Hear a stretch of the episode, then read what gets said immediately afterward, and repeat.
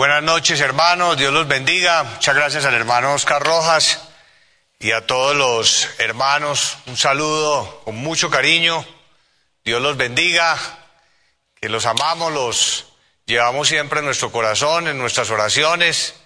Y nos da mucha felicidad que podamos compartir estos momentos, que podamos reunirnos para seguir alabando al Señor y para meditar en su grandeza, en su poder en su inmensidad.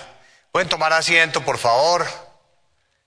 Quisiera compartirles un testimonio que en estos días me, me comentaban de una persona que asiste a la iglesia a quien el Espíritu Santo le había dicho que estaría guardándole la vida, que lo estaría protegiendo, que lo estaría salvando. Imagínense, hermanos, que me comenta el pastor de, la iglesia donde tuvieron conocimiento de este testimonio, que el hermano iba en una avioneta, iban tres personas en esa avioneta eh, hacia la Amazonía colombiana y que en el trayecto, de un momento a otro, hubo un viento muy fuerte y que la aeronave comenzó a dar vueltas comenzó a girar, es decir, perdió completamente el control el piloto y la aeronave giraba como si estuviera en un, en un eh, torbellino o en forma circular y ya luego se fue en picada. Y el, el, hermano dice que en ese instante pues él ya le entregó la vida al Señor, le dijo, le dijo al Señor que le diera una nueva oportunidad comenta que el impacto fue, fue inmenso y cayeron en el agua, en un, en un río. Y también dice, dice el hermano que ya cuando estaba la avioneta llena de agua, la aeronave y que él ya no podía eh, prácticamente respirar, e intentaban abrir la, la, puerta de la avioneta y no podían y que él dice que de un momento a otro se abrió la puerta y que ellos por ahí salieron, él con un compañero que, que iba a su lado, lograron salir y, a la superficie y se salvaron. Infortunadamente el, piloto de la aeronave eh, murió con el impacto y ellos salieron. Yo le, yo le preguntaba al hermano, al pastor que me comentaba el testimonio, que cómo pudieron haber abierto esa puerta porque en el agua, la presión del agua, más eh, la forma como se sella la puerta en una aeronave es imposible salir. Pero él decía que la puerta fue abierta y que ellos por ahí salieron. Y que luego cuando lograron sacar la, la avioneta, la avioneta estaba sellada herméticamente y que esa puerta nunca se abrió. Pero Dios se las abrió a ellos. Gloria al nombre del Señor. Realmente es maravilloso, maravilloso y emocionante ver eh, las maravillas que hace el Señor. Por eso tenemos que confiar en nuestro Dios siempre, estar firmes, creer en su poder, en sus, sus grandezas, que, que Dios es el Dios todopoderoso, el Dios viviente, el Creador, nuestro Creador. Gloria a su nombre, desde el siglo y hasta el siglo. Pongámonos de pie, vamos a leer en nuestras Biblias. Leamos en el libro de Esther en el capítulo número 6, eh, vamos a leer en el versículo número 1. Y vamos a hacer un énfasis especial en el versículo número 6. Leemos para exaltación y gloria del Señor. Aquella misma noche se le fue el sueño al rey y dijo que le trajesen el libro de las memorias y crónicas y que las leyeran en su presencia. Entonces hallaron escrito que Mardoqueo había denunciado el complot de Victán y de Teres, dos eunucos del rey de la guardia de la puerta, que habían procurado poner mano en el rey Asuero. Y dijo el rey, ¿qué honra o qué distinción se hizo a Mardoqueo por esto? Y respondieron los servidores del rey, sus oficiales, nada se ha hecho con él. Entonces dijo el rey, ¿quién está en el patio? Y Amán había venido al patio exterior de la casa real para hablarle al rey, para que hiciese colgar a Mardoqueo en la horca que él tenía preparada, y los servidores del rey le respondieron, he aquí, Amán está en el patio. Y el rey dijo, que entre. Entró pues Amán, y el rey le dijo, ¿qué se hará al hombre cuya honra desea el rey? Y dijo Amán en su corazón. Miren, miren la, la pregunta y el pensamiento de Amán. ¿A quién deseará el rey honrar más que a mí? Respondió Amán al rey, para el varón cuya honra desea el rey, traigan el vestido real del que, de que el rey se viste y el caballo en que el rey cabalga y la corona real que está puesta en su cabeza. Y den el vestido y el caballo en mano de alguno de los príncipes más nobles del rey y vistan a aquel varón cuya honra desea el rey y llévenlo en el caballo por la plaza de la ciudad y pregonen delante de él, así se hará al varón cuya honra desea el rey. Amán pensaba que todo eso era para él. Verso 10, entonces el rey dijo a Amán, date prisa, toma el vestido y el caballo, como tú has dicho, y hazlo así con el judío Mardoqueo, que se sienta a la puerta real, no omitas nada de todo lo que has dicho. Gloria al nombre del Señor. Pueden tomar asiento, hermanos. Vamos a predicar en esta noche acerca del egoísmo.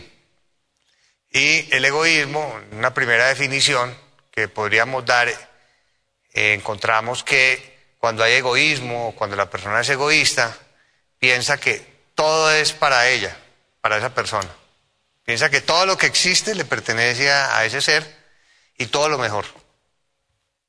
En este caso, eh, de sobresale, destacamos la forma como Amán hizo la pregunta en el versículo 6, ¿a quién deseará el rey honrar más que a mí? Es una, una actitud egoísta, porque él pensaba que toda la honra era para él, para Amán que mm, a nadie más, excepto a Amán, solo para él, podía haber una honra tan grande y tan suprema.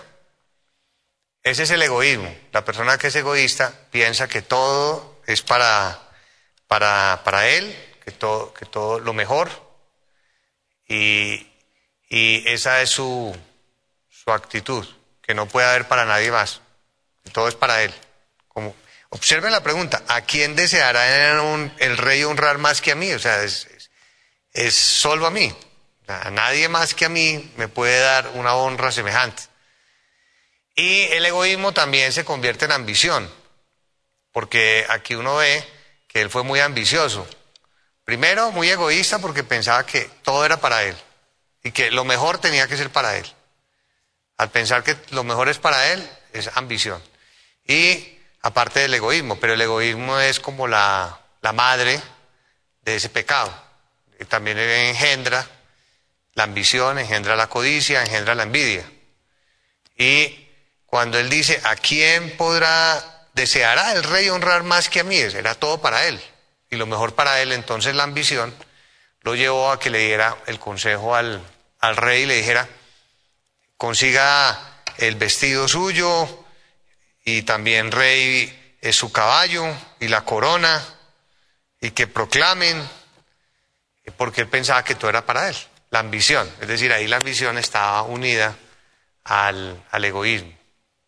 Y eso en la vida eh, se manifiesta de muchas formas, uno a veces ni se da cuenta, pero en, en una situación como por ejemplo si a usted lo invitan a, a una comida, y, sirven, por decir eh, algo, eh, pollo despresado con las piezas ahí sobre, sobre la mesa y usted piensa que tiene derecho a tomar la mejor porción. Y usted es el primero que lanza la mano y toma eh, lo mejor de, de, esa porción de comida. ahí usted puede caer en la cuenta que en usted hay un egoísmo porque usted ya por derecho propio piensa que todo lo mejor o la mejor porción es para usted. Es algo muy sencillo, pero es un muy buen ejemplo, que muchas veces uno ni se da cuenta, pero no piensa en los demás, porque la persona egoísta piensa que todo es para él y que lo mejor es para él. A mí me comentaban también de un niño que cuando jugaba con, con sus hermanos, en su infancia él ya tenía la tendencia a ser egoísta y que cuando tomaban los juguetes, él se pedía el mejor juguete, el juguete más costoso, el juguete más eh, eh, eh, bonito y a sus hermanos les dejaba lo peor. esta es una actitud egoísta. Una actitud egoísta es, por ejemplo, cuando dicen en una casa, bueno, vamos a limpiar la casa porque hay que poner bien, hay que desinfectar, entonces la persona egoísta mm, hace como lo más suave y deja que los demás tomen la parte más dura, más difícil. Eh, son actitudes egoístas en un matrimonio también, con toda seguridad. Eh, hay poca colaboración en el cónyuge que es egoísta y eh, poco, poco interés hay en ese cónyuge por apoyar a la esposa, por ejemplo, en, en, ciertos momentos. Y la persona solo piensa en sí misma. Y, y también se pide siempre lo mejor, que todo sea, le sea fácil y que todo esté a la mano. Pues bien, en la Biblia, por ejemplo, en Primera de Corintios 13, no alcanzamos, o bueno, leamos porque realmente en la Biblia uno no encuentra la palabra egoísmo como tal, no, no encontré un verso que dice egoísmo, sería pues bonito que ustedes miraran si lo encuentran, pero yo no encontré un, un verso que diga egoísmo específicamente, no, que diga la palabra egoísmo, pero es algo que el Espíritu Santo nos enseña, que no seamos egoístas. Encuentra uno versículos que significan el egoísmo. Y en Primera de Corintios 13, por ejemplo, hay, un verso cuando se está explicando qué significa el amor, que es el versículo que leemos eh, casi siempre. Ahí se enseña que el amor no, hace nada indebido, que el amor no, el amor eh, no guarda rencor, que el amor no se irrita. Pero hay una partecita donde se enseña el egoísmo. A ver, la vamos a leer y ustedes la van a descubrir. Dice en 1 Corintios 13, verso 4, a leer del 4 al 6 para que ustedes la descubran. El amor es sufrido, es benigno, el amor no tiene envidia, el amor no es jactancioso, el amor no se envanece, no hace nada indebido, no busca lo suyo, no se irrita, no guarda rencor, no se goza de la injusticia, mas se goza de la verdad, todo lo sufre, todo lo cree todo lo espera, todo lo soporta. Por ejemplo, hace ocho días cuando hablamos de la malicia enseñamos de que el pedacito que dice todo lo cree eh, aplicaba esa enseñanza. Y aquí eh, yo creo que ustedes ya descubrieron dónde está el egoísmo. Estoy seguro de que ya lo descubrieron. Les voy a ayudar un poquito. Está en el versículo 4. No. Está en el versículo 5. Sí. Cuando dice, no busca lo suyo. Es eso.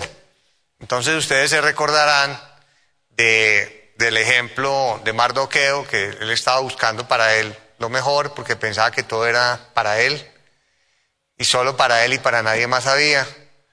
Y el ejemplo del pollo allí, que él toma la mejor parte y de esa forma no se nos va a olvidar siempre nos vamos a acordar que, bueno, sirvieron ahí el pollo, entonces por favor sigan, sírvanse, sírvanse, comiencen, no uno de primero, sigan por favor. Y esa es la actitud, uno de atender y de servirle a los otros y no tomar la ventaja por delante ni pensar que todo es para uno, sino más bien que todo es para los demás y para uno un pedacito. Eso es muy bonito que nosotros nos liberemos del egoísmo, porque el egoísmo de verdad que es malo, feo, porque es madre de muchos pecados y le, hace daño a la vida espiritual. La Biblia en muchos pasajes lo, lo, menciona así, no busca los suyos, lo plantea como que la persona siempre está buscando lo de él y piensa que todo es para él y lo mejor es para él. Esa es la, la actitud. Los fariseos fueron muy egoístas. En los fariseos se vio mucha avaricia, se vio mucha ambición, se vio mucha codicia, se vio mucha envidia, se vio mucha hipocresía. Y todos, esos pecados son hijos del egoísmo, porque eran absolutamente egoístas. Los maestros de la ley eran con un egoísmo increíble, que ellos eran el centro de todo. A propósito, la palabra egoísmo viene de ego y ego significa yo. Ismo es aislado, como el yo, que el primero yo, el yo personal. Yo, yo, yo, yo, yo, yo, yo. No hay más, sino solo yo. Entonces, eso es muy dañino en un matrimonio, es muy dañino en todo. Y eso le produce tristeza a las personas que, que están alrededor de la persona egoísta. Eh, los fariseos y los maestros de la ley, los escribas, todas estas personas también heredaron como eh, todos esos genes de, de, sus antepasados, que fueron los pastores de, del Israel antiguo, y a esos pastores se refirió Ezequiel, también Isaías, eh, también hay pasajes donde se menciona en Zacarías de, la actitud de ellos y era una actitud profundamente egoísta. Cuando estemos analizando cómo era el comportamiento de los fariseos, de entrada siempre pensemos en el egoísmo de ellos. Y vamos a leer en el libro de Ezequiel eh, cómo se comportaban, eh, cómo era la actitud de ellos. Y luego vamos a comparar eh, o a unir esa enseñanza de Ezequiel con los evangelios, donde, donde confirmamos que eh, los comportamientos eran muy similares. Leamos en el libro de Ezequiel, en el capítulo 34. Ezequiel, capítulo 34, nos habla de del comportamiento de, de estos pastores, que eran unos pastores que dice la Biblia se apacentaban a sí mismos, es decir, ellos primero comían el pasto de ellos y después, después para las ovejas, pero ellos no pensaban en las ovejas, en darle pasto a las ovejas, doctrina, enseñarles. Primero tomaban ellos el agua y, y que las ovejas se quedaran sin agua y desfallecieran, porque eran egoístas, porque para ellos no existía nadie más sino solo ellos.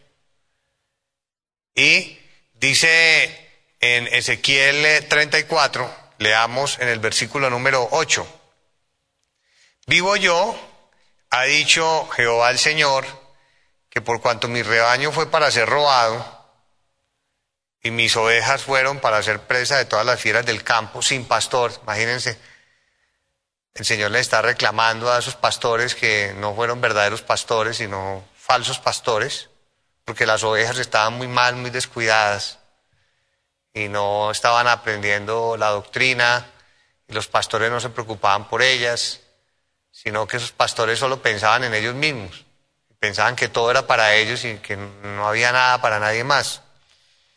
Ni mis pastores buscaron mis ovejas, sino que los pastores se apacentaron a sí mismos. Eso, ese es el egoísmo, que es buscar lo suyo propio, buscar la propia gloria, buscar sus propias cosas, trabajar para sí mismo, no interesarle el colectivo, no interesarle los demás, no preocuparse por los demás, sino que los pastores se apacentaron a sí mismos y no apacentaron mis ovejas. Verso 9. Por tanto, oh pastores, hoy palabra de Jehová. Así, dicho, así ha dicho Jehová el Señor. He aquí yo estoy contra los pastores y demandaré mis ovejas de su mano. Me tienen que responder porque no las cuidaron, porque no pensaron en ellas. Porque ustedes solo pensaban en ustedes mismos, porque eran egoístas.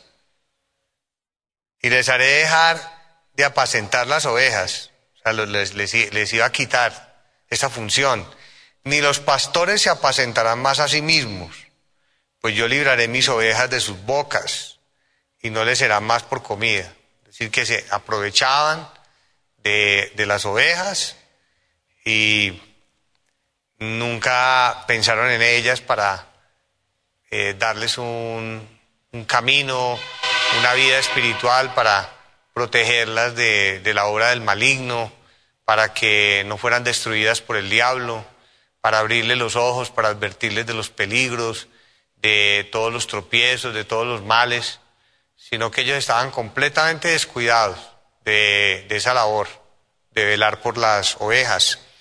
Y también eh, dice en el versículo 16, yo buscaré la perdida y haré volver la, la, la descarriada. Eso era lo que ellos no hacían. Si por ejemplo había una oveja perdida, no se preocupaban por ella. Hoy en día eso también se aplicaría. Si alguien se sale de la iglesia, pues uno llamar a esa persona y decirle por qué se salió de la iglesia, qué le pasó, preguntarle, mostrarle interés, aclararle, darle una explicación. Quizá esa alma vuelva. Y haré volver al redil la descarriada. Si hay alguna oveja descarriada, también llamarla, enseñarle, preguntarle por qué se está eh, descarriando, porque se está saliendo del redil, porque está teniendo un mal comportamiento, porque está dando un mal testimonio, con paciencia. Vendaré la perniquebrada, todo eso es lo que tenían que hacer los, los pastores, pero ellos no tenían cabeza para hacer eso por las ovejas, porque ellos solo estaban pensando en ellos, solo estaban pensando en sus propios intereses, en su propio bienestar, a ellos no les interesaba nada, no les interesaban las ovejas, a ellos solo les interesaba su yo personal, su propio bienestar. Y fortaleceré la débil, más a la engordada y a la fuerte destruiré, que, eran ellos, las apacentaré con, justicia, que era con el Evangelio del Señor, la justicia de Dios. Y aquí en el versículo número 18 da un ejemplo de, egoísmo muy grande y les pregunta, ¿os es poco que comáis los buenos pastos, sino que también holláis con vuestros pies lo que de vuestros pastos queda? Es decir, ellos se quedaban con el mejor pasto y, lo, que, lo poquito de pasto que quedaba tampoco lo compartían con los otros, sino que ellos pisoteaban ese pasto porque no pensaban en, esas ovejas, sino que ellos vivían para ellos mismos y que bebiendo, y también con el, agua, bebían aguas claras y no quedando contento, contentos con ello, eh, adicionalmente pecaban porque no permitían que de esas aguas claras hubiera algo para las ovejas, sino que ellos enturbiaban, enturbiáis además con vuestros pies las que quedan. Es decir, que ellos no tenían cuidado y pasaban seguramente con barro en sus pies y enturbiaban el agua que sabían que era para las ovejas desvalidas del rebaño, que no tenían voz ni voto y que eran las más débiles y las más flacas y no tenían ese cuidado de pensar en ellas. Verso 19, mis ovejas comen lo hollado de vuestros pies, hollado significa lo pisado de vuestros pies, y beben lo que con vuestros pies, habéis enturbiado. Es una forma muy gráfica de mostrar cómo estas personas eh, no, no solo enseñaban lo que no era y solo pensaban en sí mismas, daban mal ejemplo, porque también le daban muy mal ejemplo a sus ovejas y no se preocupaban por darle buen ejemplo. Eso es una actitud egoísta también. No pensar en el buen testimonio para darle un buen ejemplo a las ovejas, sino que adicionalmente ellas se encargaban de cerrarle la puerta a esas ovejas para que no pudieran participar del agua de la vida y, y del pan del cielo. Y ya en el Evangelio vamos a leer en el Evangelio según San Lucas, en el capítulo 11, encontramos a los maestros de la ley eh, de la época del Señor Jesucristo con unas actitudes y comportamientos muy parecidos a los de sus ascendientes. Ellos eran la descendencia, pero sus padres les habían enseñado eso. Entonces vivían era eh, solo de los títulos pero ellos en su corazón no tenían generosidad, sino que eran eh, seres absolutamente egoístas y que solo pensaban en ellos mismos, en su yo personal y no en los demás. En Lucas, en el capítulo 11, en el versículo 52, Por eso el, el Señor nos llama a que seamos servidores de Él, porque realmente todos nosotros tenemos que ser servidores de los demás, de, y nuestra vida es para servirle a las demás personas. Porque si uno no tiene esa mentalidad de servir, eh, va, va a quedarse en el egoísmo. Pero la forma para uno poder superar el egoísmo es entender que nuestra vida es para servirle a los demás. Y por eso aquí en, en, Lucas, en el capítulo 11, en el versículo 52, dice, hay de vosotros intérpretes de la ley porque habéis quitado la llave de la ciencia, vosotros mismos no entrasteis, ellos no entraron, pero tampoco dejaron que nadie entrara. Ese es el problema, es el problema del egoísta, que, que él eh, no piensa en que los demás también tienen derecho, sino que piensa que si a él le va mal, pues a él le va mal, pero a los demás también les tiene que ir mal. Y no piensan que a los demás les puede ir bien sino que si a él le fue mal, pues a todos les tiene que ir mal porque todo es para él y no hay nada por fuera de él. Por eso dice, vosotros mismos no entrasteis y en vez de ayudar a que los otros entraran, lo que hicieron fue impedirles que ingresaran. Y a los que entraban se lo impedisteis. Eso es egoísmo. Entonces cuando leamos estos versículos de la Biblia, ya sabemos, egoísmo. Ahí está muy claro y en el versículo 46, otra actitud egoísta.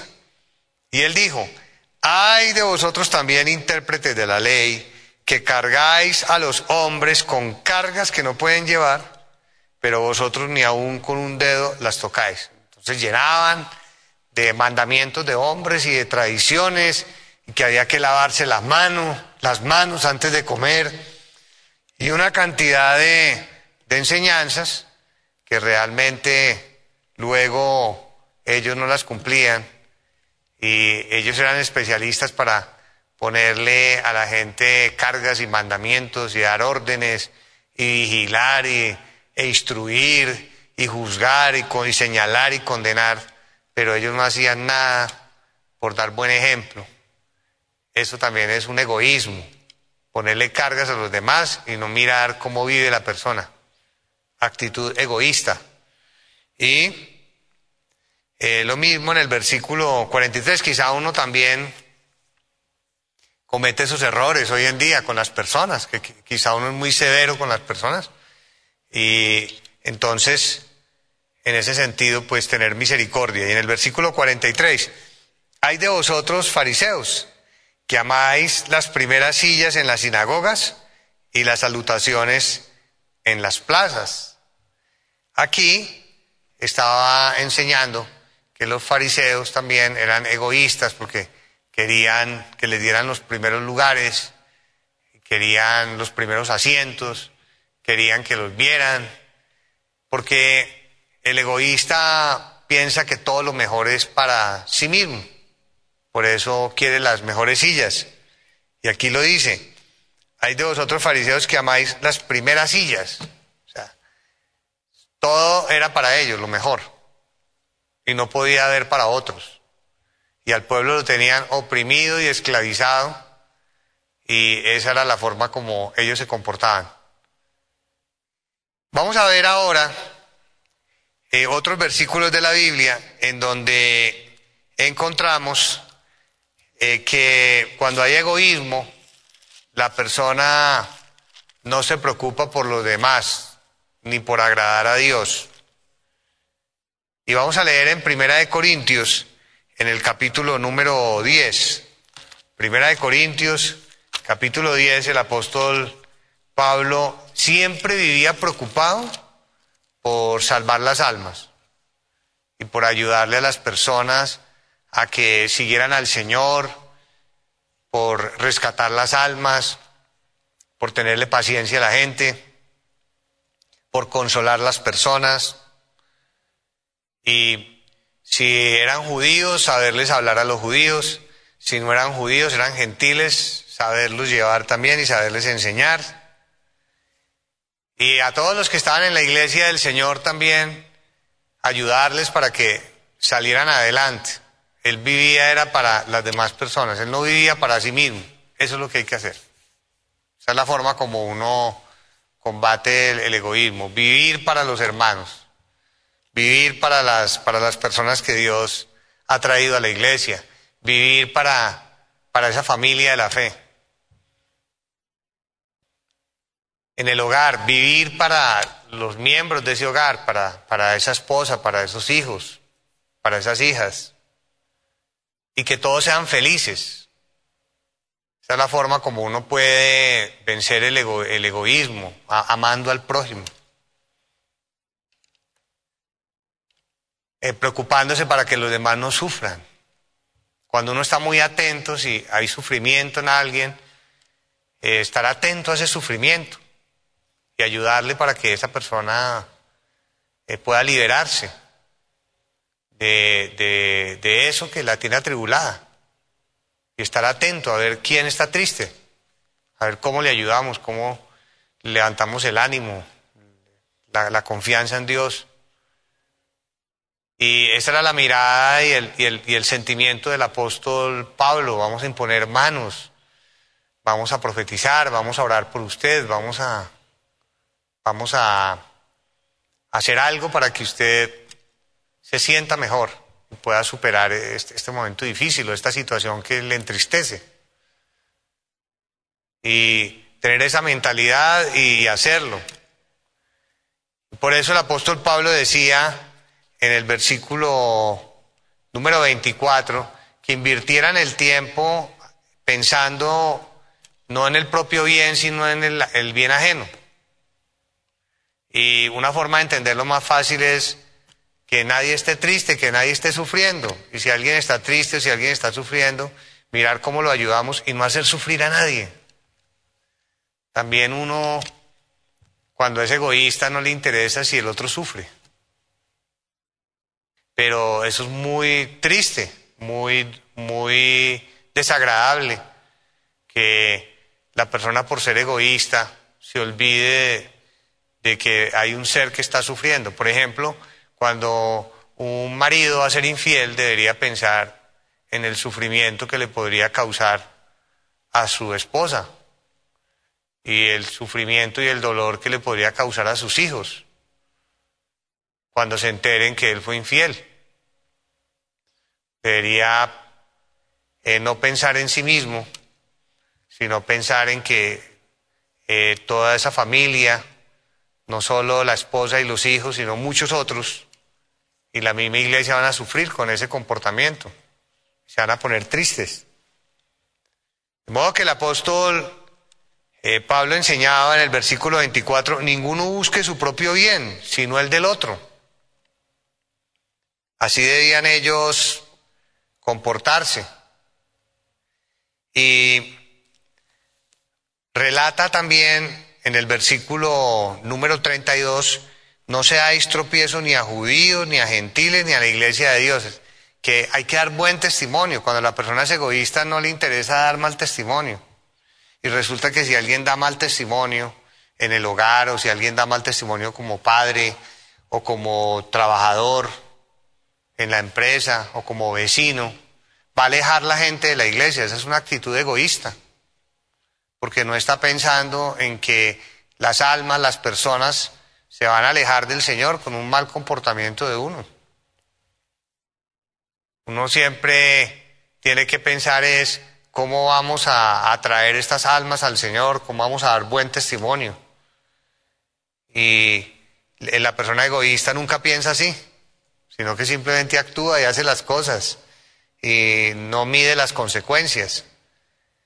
En el versículo 33 en el 32 dice, no seáis tropiezo, es decir, que no dieran mal testimonio.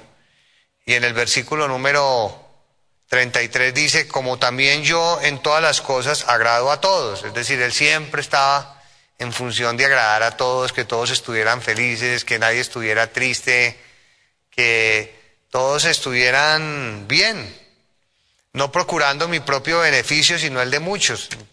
Entonces repartiendo, distribuyendo, mirando que nada le falte a nadie, que todos tengan, porque entonces como no es egoísta, no piensa que todo es para él, sino que para todos y que así dice, no procurando mi propio beneficio, sino el de muchos, para que sean salvos. Esa era la forma como, como él eh, razonaba, como él, como él pensaba.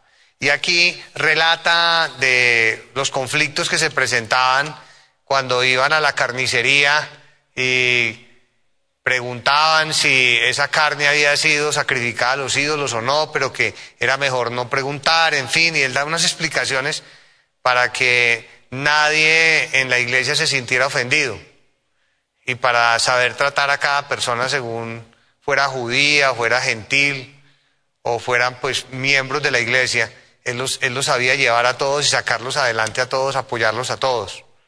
Porque no había egoísmo en el apóstol Pablo, sino que siempre estaba pensando en todos. Hay personas que tienen esas cualidades en la, iglesia, es, tan lindo esa virtud de ser colectivos, de pensar en los otros, de, de ayudar. Eso realmente es muy hermoso y es algo que tiene nuestra hermana María Luisa, que la identifica, es una virtud inmensa que está en, nuestra hermana María Luisa y que es una actitud digna de imitar, que es siempre estar pensando en los demás y, y sirviéndole a los demás. Vamos a leer también en el libro de Romanos, en el capítulo 15. Romanos capítulo 15. Leamos en el versículo número 1. Dice, así que los que somos fuertes debemos soportar las flaquezas de los débiles. Si las flaquezas de los débiles son las personas que tienen desconfianza, que tienen duda. Y en ese caso, el apóstol Pablo decía, téngale paciencia a esas personas, ayúdelas, que están creyendo, pero de un momento a otro se desaniman, hábleles, motíveles, impóngales manos, apóyelas. Deles profecía, ore por ellas. Haga algo por ellas. Eh, pero usted no eh, piense solo en usted mismo, no piense, no invierta todo su tiempo en usted mismo, sino también saque tiempo para, para ayudarle a los hermanos. Mire cómo les va a colaborar, mire cómo los va a apoyar. Mire a ver quién está necesitando su apoyo, ayúdeles. Verso 2, cada uno de nosotros agrade a su prójimo en lo que es bueno para edificación. Dedíquese a eso, a agradar a los demás, que sean felices. Yo me pongo a ver el ejemplo de nuestra hermana María Luisa ella vive en función de las personas, de la iglesia, de todos, de ayudarle a las personas, a los seres, a todos. También personas que no vienen a la iglesia. Y de que la gente sea feliz. Siempre está en función de que todos sean felices. Que nadie esté sufriendo. Y si hay alguien sufriendo, Ahí está la hermana orando por ellos y aconsejándolos y apoyándolos. Eso es muy hermoso. Y, ese es el ejemplo que hay que seguir. Esa es la actitud. El apóstol Pablo también era una persona que vivía era para los hermanos, vivía para la iglesia, vivía para Dios. Y él no vivía para sí mismo. Él estaba desprendido de la vida. Él, decía, yo voy para, para Jerusalén, yo sé que me, van a, maltratar allá, pero yo tengo que llegar a Jerusalén o, voy para, para el viaje que tenga que hacer y sé que me van a perseguir y sé que voy a tener dificultades, tropiezos, que el maligno me va a colocar trampas, pero yo tengo que hacer mi trabajo por todos, tengo que ayudar a las almas. Pero él no estaba aferrado ni siquiera a su propia vida, sino que estaba desprendido de la vida y su vida era para todos para servir, para ayudar, para apoyar, para enseñar, para colaborarle a los que más necesitaban, despojado del egoísmo por completo. Dice en el versículo 5, eh, pero el Dios de la paciencia y de la consolación, la paciencia tiene que estar ahí presente. Verso 6, para que estemos todos unánimes. Eso es lo que el Señor quiere. También otra forma de ver el egoísmo eh, tiene que ver con eh, las personas que siguen los deseos de su carne. La persona egoísta es la persona que se deja manejar por sus propios deseos.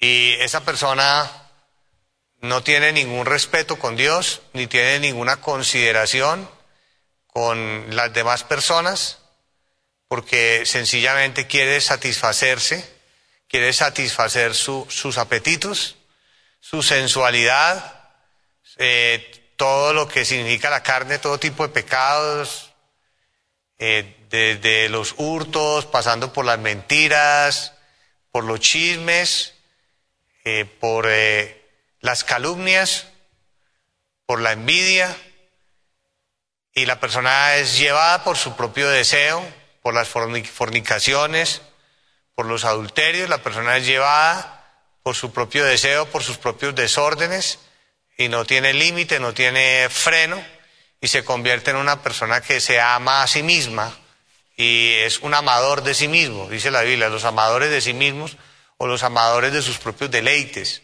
Es, puede más el amor que se tienen a sí mismos que el amor a Dios y que el amor al prójimo. Se aman más ellos a sí mismos que a Dios o que al prójimo. Y por eso no les interesa nada. No les interesa que los demás sufran. No interesa. Porque ellos se tienen, se tienen que satisfacer porque son egoístas. Y esto es algo que uno, por ejemplo, ve un papá que deja abandonada a la familia y entonces se fue a vivir a un país, al extranjero, y dejó aquí en Colombia, por decir algo, a la esposa con tres hijos. Y se fue a vivir y bueno, que va de pronto a, a tratar de responder o a enviar algo de dinero, responder económicamente, pero, pero abandonó el hogar. Y ya luego se consiguió una señora allá en el país a donde llegó. Esa es una actitud egoísta porque eh, la persona dijo, no, yo estaba aquí sola y como estaba sola, pues necesitaba, yo estoy respondiendo allá, pero yo necesitaba pues organizarme. Y, y, no, le, no le interesa el sufrimiento de la esposa, no le interesa el sufrimiento luego de los hijos o de estar pendiente de la familia, de la crianza de sus hijos, del sentido de la responsabilidad. Es un irresponsable. Era algo que el Espíritu Santo decía, que había irresponsabilidad. Pero ¿saben de dónde viene esa irresponsabilidad? Esa irresponsabilidad es una rama. porque ¿saben cuál es la del tronco? El egoísmo. Porque no le interesa nada. Se quería ir de viaje y ya.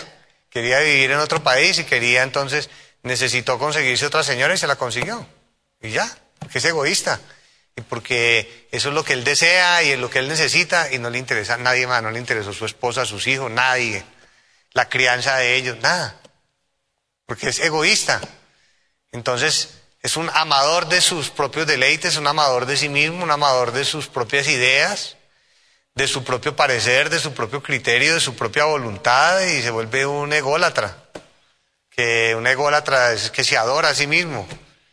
Y ese es el amador de sí mismo, de sus propios deleites, que está en segunda de Timoteo, en el capítulo 3. Segunda de Timoteo, capítulo 3. Entonces, si alguien quiere, quiere hacer algo así y va, va a hacer sufrir a otro, no lo haga. No lo haga porque eh, piense y diga, yo soy un egoísta. Voy a ir a pedirle al Señor que me ayude y me perdone. Se arrodilla y le dice, Señor, yo soy un egoísta. Yo no pienso en nadie, yo solo pienso en lo que yo quiero hacer y no me interesan los demás. Te pido que me perdone, yo soy absolutamente egoísta. Y usted le dice eso y el Señor se va a agradar porque se va a dar cuenta que usted ya entendió. Y le va a quitar ese espíritu de, de egoísmo y lo va a liberar.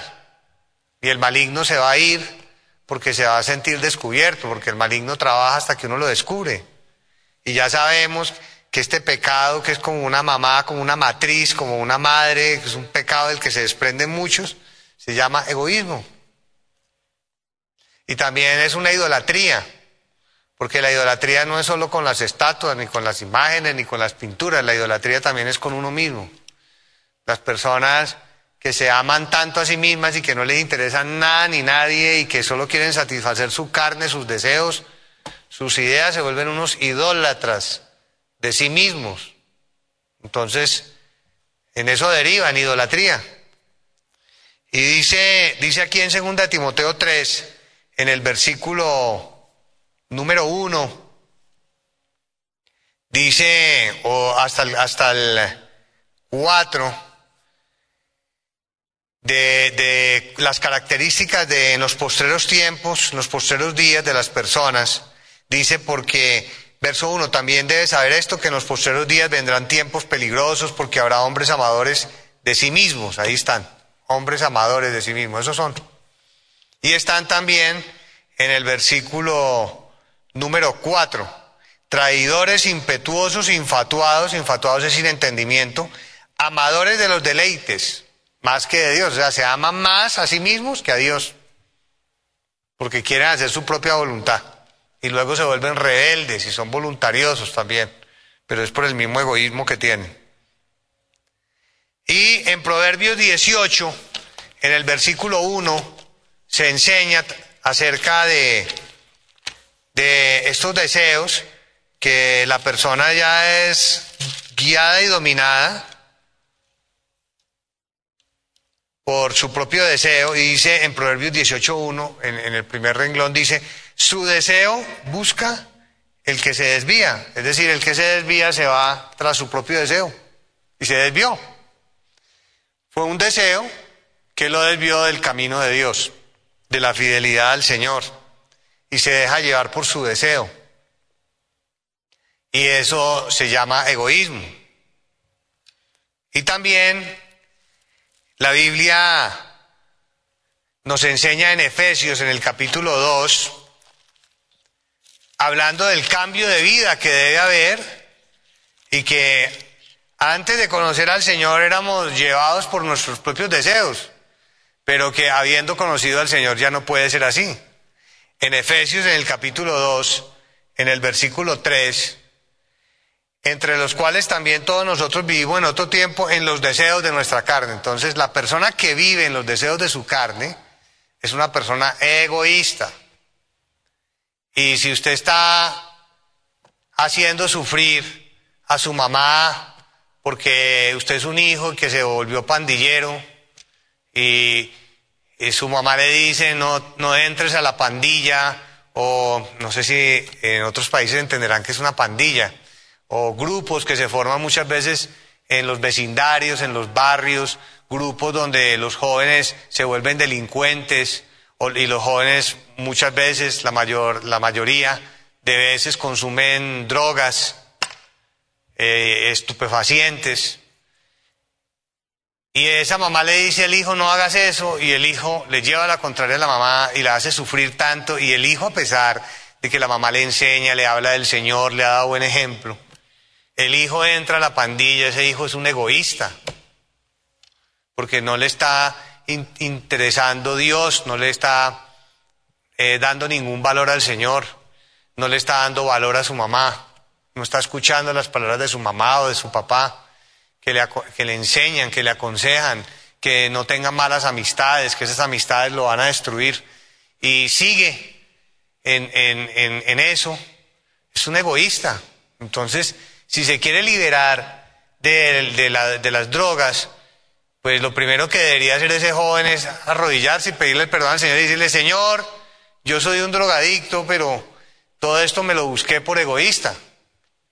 Fue el egoísmo el que me llevó a que yo llegara a las drogas y al pandillismo y a la maldad, a ser un delincuente por mi propio egoísmo.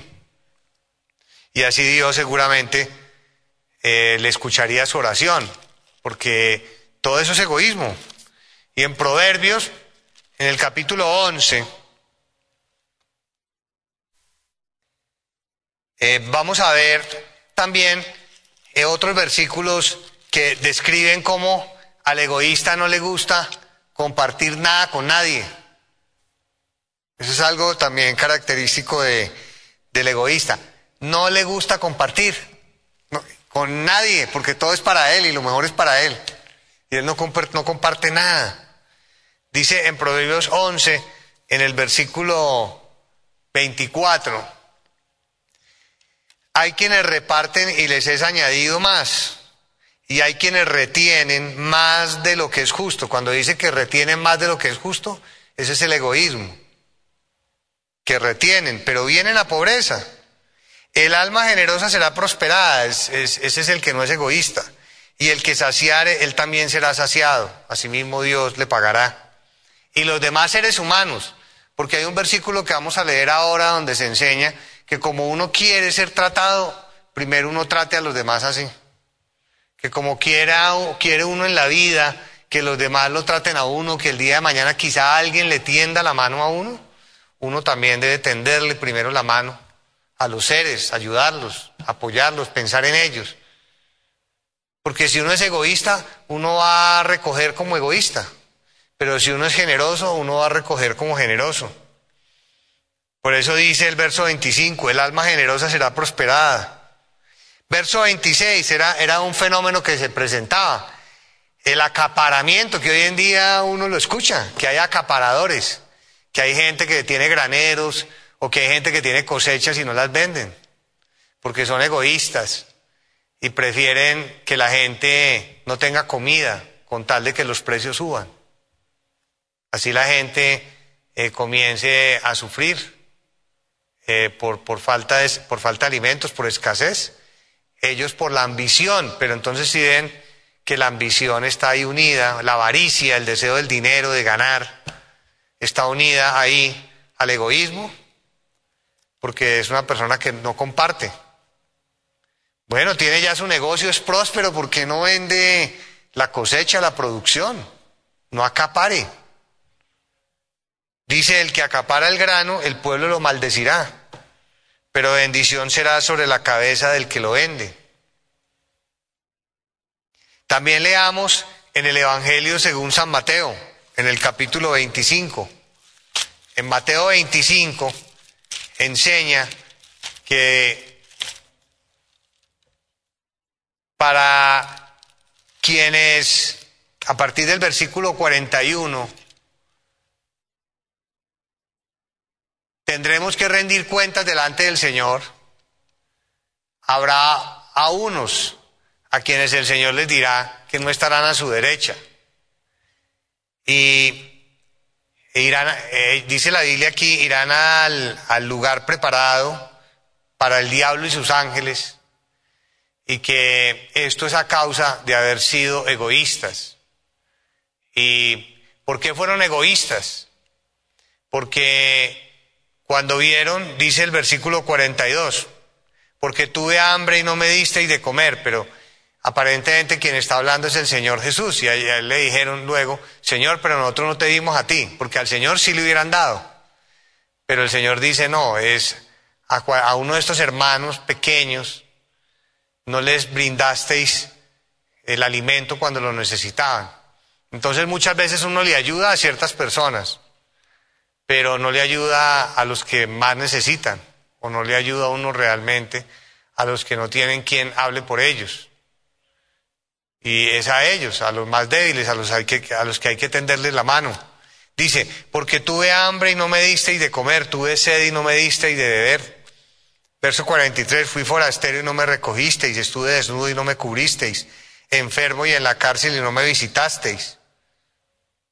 Entonces también ellos le responderán diciendo, Señor, ¿cuándo te vimos hambriento, sediento forastero, desnudo, enfermo o en la cárcel y no te servimos? Porque si lo hubieran hecho con el Señor, sí, así nos puede pasar a nosotros, con nuestros seres más cercanos, pero no, hay que hacerlo también con aquellos que no son tan cercanos.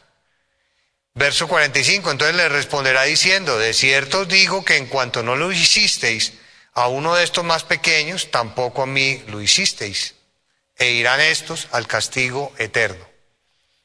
Y sobre la generosidad, también el Señor le enseña a la gente adinerada, en primera de Timoteo, capítulo 6, a las personas que tienen dinero, que tienen recursos económicos les enseña que deben ser generosos, que Dios les ha dado dinero, les ha dado riquezas para que las disfruten, pero que ellos también compartan, que sean ricos en generosidad.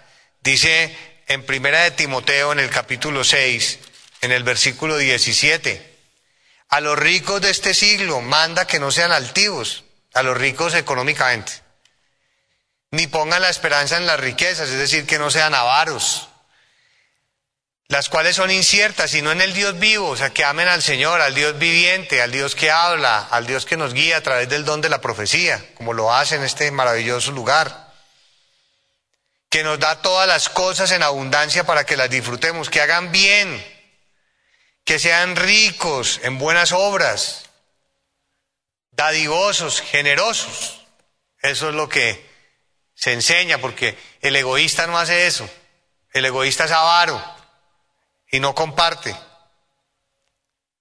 Y en Primera de Samuel, en el capítulo 25, hay un episodio en el cual David estaba muy necesitado. David estaba huyendo. Y David y su ejército, las personas que lo acompañaban, necesitaban alimentos. Y los pastores de él o las personas que lo acompañaban ya le habían servido a otras personas que hacían parte de del grupo que acompañaba a Naval. Naval era el esposo de Abigail. Y David cuando llegó a un lugar en medio de esa necesidad, en medio del hambre, dijo, aquí en el momento de mayor necesidad vamos a acudir a Naval para que Naval me dé alimento y les dé alimento a ustedes. Vayan a donde Naval y díganle que parte mía, que necesito su ayuda. Y Naval era un hombre muy adinerado. Y cuando fueron a buscar a Naval, las personas enviadas por, por David, y le pidieron la ayuda a Naval, verso, verso 10, en el verso 9 dice, cuando llegaron los jóvenes enviados por David, dijeron a Nabal todas estas palabras en nombre de David y callaron. Y Nabal, en vez de ser agradecido con David porque David le había tendido la mano, fue ingrato, pero aparte de eso fue absolutamente egoísta, porque era un hombre que tenía la posibilidad de ayudar, tenía cómo hacerlo. Otra, otra cosa es cuando uno no tiene cómo hacerlo, es diferente. Pero cuando uno puede, ¿cómo no va a ayudar? Si tiene la posibilidad, ¿cómo no va a servirle a las personas? ¿Cómo no le iba a ayudar a David? Y Nabal respondió a los jóvenes enviados por David y dijo, ¿quién es David? ¿Y quién es el hijo de Isaí? Muchos siervos hay hoy que huyen de sus señores por todo lo que él estaba viviendo en medio de la persecución a que estaba siendo sometido. Verso 11, he de tomar yo ahora mi pan, mi agua, y la carne que he preparado para mis esquiladores, que eran los empleados de él, que le cortaban eh, la lana a las ovejas, y darla a hombres que no sé de dónde son. Este es un ejemplo de egoísmo, porque Naval tenía pan, tenía agua y tenía carne en abundancia, y no la quiso compartir con David. Y ya luego dice la Biblia que Abigail intercedió para que eh, David frente a esta afrenta no actuara, pero finalmente Dios cobró eh, por eh, este gesto de ingratitud y de egoísmo de Naval. Finalmente, frente a la pregunta, ¿cómo superar el egoísmo? ¿Qué hacer frente al egoísmo? En Lucas, en el capítulo 6, enseña la Biblia que nosotros, Lucas capítulo número 6, en el versículo 30, debemos pensar en que lo que uno siembra, eso recoge. Por eso dice en el verso 30 también, a cualquiera que te pide, dale. Y al que tome lo que es tuyo, no pidas que te lo devuelva. Y como queréis que hagan los hombres con vosotros, así también haced vosotros con ellos. De verdad, que si uno sirve y uno es generoso en la vida, quizá el día que uno llegue a necesitar, ahí habrá personas que nos tenderán la mano. Pero si nosotros somos egoístas, y no le tendemos la mano a nadie ni compartimos nada con nadie, si pensamos que todo es para nosotros, que nadie tiene derecho. Seguro que si algún día tenemos una necesidad, va a ser difícil que alguien nos tienda la mano. Y en Marcos, en el capítulo número 8, enseña también la Biblia que nosotros en esta vida tenemos que negarnos a nosotros mismos. Y eso fue lo que el Señor Jesucristo le enseñó a sus discípulos. Que ellos tenían que negarse, que ellos tenían que sacrificarse por los demás. Nosotros tenemos que aprender a sacrificarnos en la vida por los demás. Nuestra hermana María Luisa ha dado un ejemplo recientemente en las meditaciones, donde eh, la hermana María Luisa describe la situación de una pareja que tiene unos niños pequeñitos y que el marido abandona a la esposa. Y dice, pero ¿cómo la va a abandonar con niños pequeños? ¿Cómo? ¿Cómo va a hacer eso? Es un acto egoísta. ¿Cómo no piensan los niños? Si tomaron la decisión de unirse en matrimonio, tienen que seguir adelante, porque ellos tienen que ser responsables, pero si no se están entendiendo, por lo menos no sea egoísta y piensen los niños que los niños necesitan su papá, necesitan el apoyo, necesitan su madre. Y sacrifíquese. ¿Dónde está su capacidad de sacrificio? Eso es bonito también, porque la persona que es egoísta no está dispuesta a sacrificarse, ni está dispuesta a esforzarse, por eso peca, por eso hace sus cosas, se deja llevar por sus deseos, por sus impulsos. No tiene sentido de responsabilidad, de generosidad, de bondad, de pensar en el otro, no. En cambio, si uno quiere de verdad vencer el egoísmo, uno se sacrifica por los demás para que los demás sean felices, para que los demás salgan adelante, uno se sacrifica. Uno tiene capacidad de sacrificio. Uno tiene capacidad para negarse a sí mismo. Uno tiene capacidad para soportar un momento difícil para soportar una tribulación, para soportar una tristeza. Porque uno no quiere que la tristeza sea para otros. Y uno quiere que sean felices. Realmente eso es algo grande. Y era lo que el Señor decía en Marcos 8, en el versículo número 34. Y llamando a la gente y a sus discípulos les dijo, si alguno quiere venir en pos de mí, niéguese a sí mismo. Es todo lo contrario a ser egoísta. El egoísta es ámese a sí mismo. Y aquí el Señor les dice, niéguese a sí mismo. Eso es lo que hay que hacer. Sacrifíquese por los demás. Pero no, eso es difícil hoy en día y menos hoy en día. Sacrificarme yo, ¿cómo así? Porque que se sacrifiquen otros, ¿por qué me voy a sacrificar yo? Eh, así es como piensa la gente. Pero los hijos de Dios no podemos pensar así. Niéguese a sí mismo y tome su cruz. Y sígame, porque todo el que quiera salvar la vida, la perderá. Y todo el que pierda su vida por causa de mí, el Evangelio la salvará. Gloria al nombre del Señor. Pongámonos de pie, vamos a orar, vamos a pedirle al Señor que nos ayude para que en nuestro corazón haya todas estas virtudes y frutos de generosidad, de sacrificio por los demás, de servicio, de amor al prójimo y que así nosotros agrademos al Señor y hagamos felices a quienes nos rodean. Bendito Padre Celestial, te damos las gracias por tu amor infinito, por tu bondad.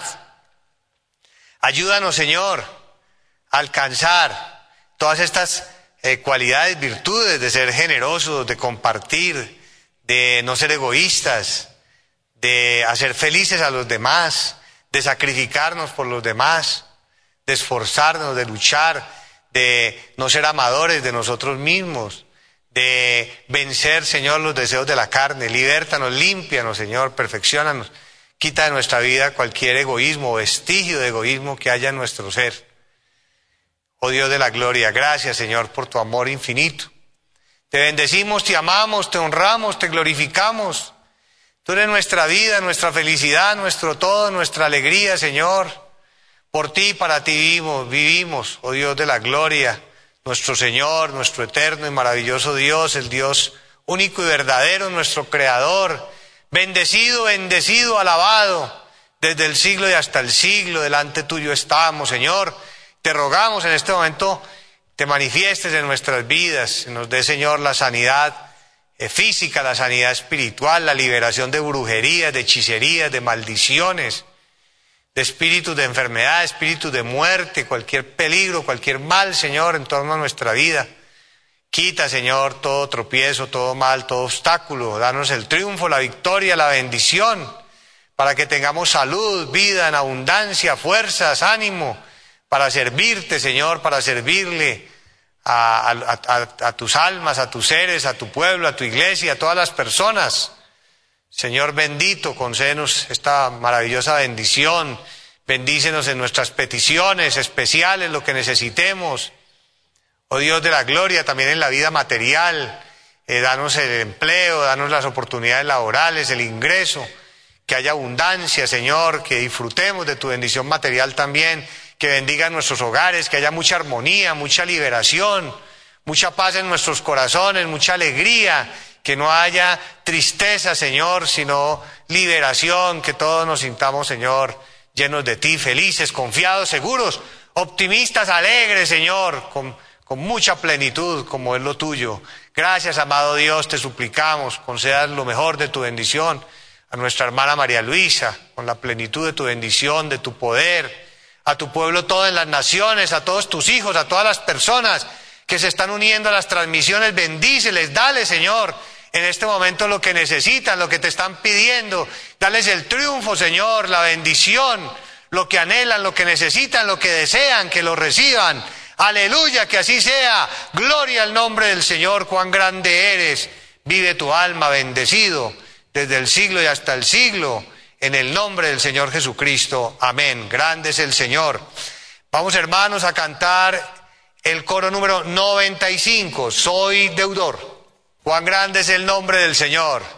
Gloria a nuestro Dios. Hermanos, les deseo una feliz noche, un feliz resto de día. Que Dios los bendiga, Dios los guarde a, a cada uno de ustedes. Hasta pronto. Gloria al Señor.